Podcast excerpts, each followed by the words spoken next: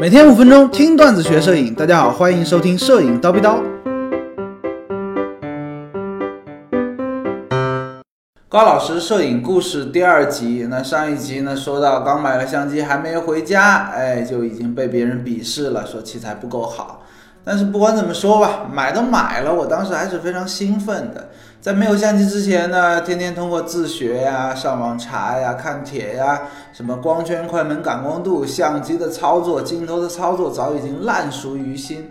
当拿到机器之后呢，上手还是相当快的，并且呢，深深的被单反相机的画质所折服。哎呀妈，这细节，哎呦，这一千两百万像素真是够厉害，对吧？特别的锐。而且呢，不知道大家有没有共鸣啊？有一种奇怪的心态，就是每当脖子上挂着相机，然后拿着相机取景拍摄的时候，都感觉自己离艺术的距离啊近了很多。那不管拍什么，感觉都是自己在进行摄影的创作啊！不知道有没有跟高老师一样的这种心态啊？现在想想，其实还挺脸红的，因为都是瞎拍嘛。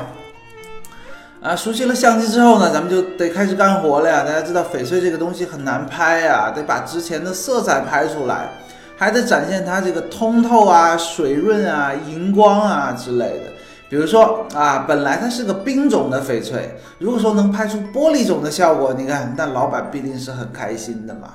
好，有了专业的单反相机和专业的微距镜头，支好了三脚架，就开始干活了嘛。啊，我清楚的记得拿了一块大概五万块的翡翠练手，拍完了之后呢，哎，特别清楚。回到电脑上一放，哎呀，这个就傻眼了，这个效果啊，就跟呃五千块钱的都不值啊，感觉就像是一个地摊的假货。为什么呢？需要反思，相机和镜头的设置也没有问题啊，曝光也没有问题啊，对焦也没有问题啊，也没有手抖啊，到底是哪儿出的问题呢？当时其实也一脸懵逼啊，急得汗都出来了。当时呢，其实没有可以请教的老师啊，也没有什么相关的书籍，于是于是呢，倒是去网上去看别人的翡翠的照片呀。翡翠的拍摄过程啊，珠宝的拍摄教程啊之类的。那如果说看到好的作品呢，就舔着脸嘛。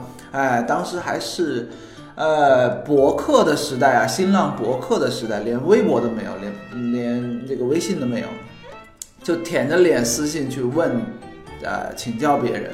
哎，你这怎么拍的呀？能不能告诉我呀？但是从来没有收到任何的回复。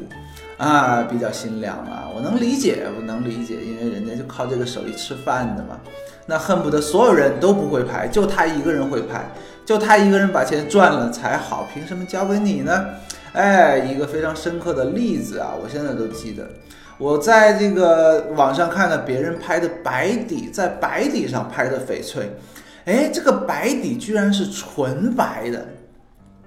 那时候我在那时候啊，我怎么都想不通，他怎么拍的？我也拍，我在白底上也拍翡翠，这个白底它就是不白呀，啊，于是呢，很诚心的发私信去请教他，啊，并且呢，每隔一个小时去看一遍，哎呦，他有没有回复我呀？啊，他有没有告诉我呀？持续了好几天，那种心情其实大家应该能够想象啊。哎，终于在网上找到了一个帖子，分享的是什么呢？哎，如何用纸箱子做静物的影棚？看完之后呢，哎呦，如获至宝啊！反复研究之后，茅塞顿开。同时呢，也在我的闪光灯进阶课的某一节课里面，详细的教给了学员们这个方法啊。原来在那一刻我会颠覆了一些认知啊。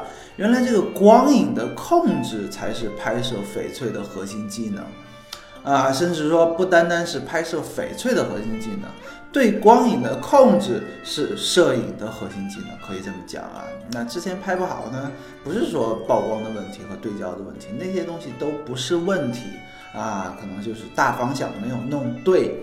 那从那一刻起呢，可以说我才算摸到了。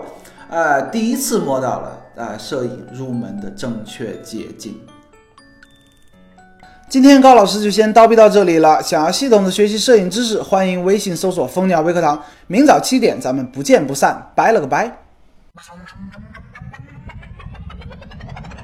摄影刀逼刀重磅回归送福利，从现在开始到一七年十一月三十号，只要转发本期节目即可参与幸运大转盘活动。参与方式分为三步：第一步，转发节目到你的微信朋友圈；第二步，把转发截图发送给蜂鸟微课堂的微信号；第三步，等待人工审核之后，就能得到当日有效的大转盘链接，点击进入即可抽奖。每天我们都会送出价值上千元的蜂鸟微课堂 VIP 以及热门视频课程的兑换券，还有大量优惠券在等待着大家。机不可失，失不再来，赶紧转发节目参与活动吧。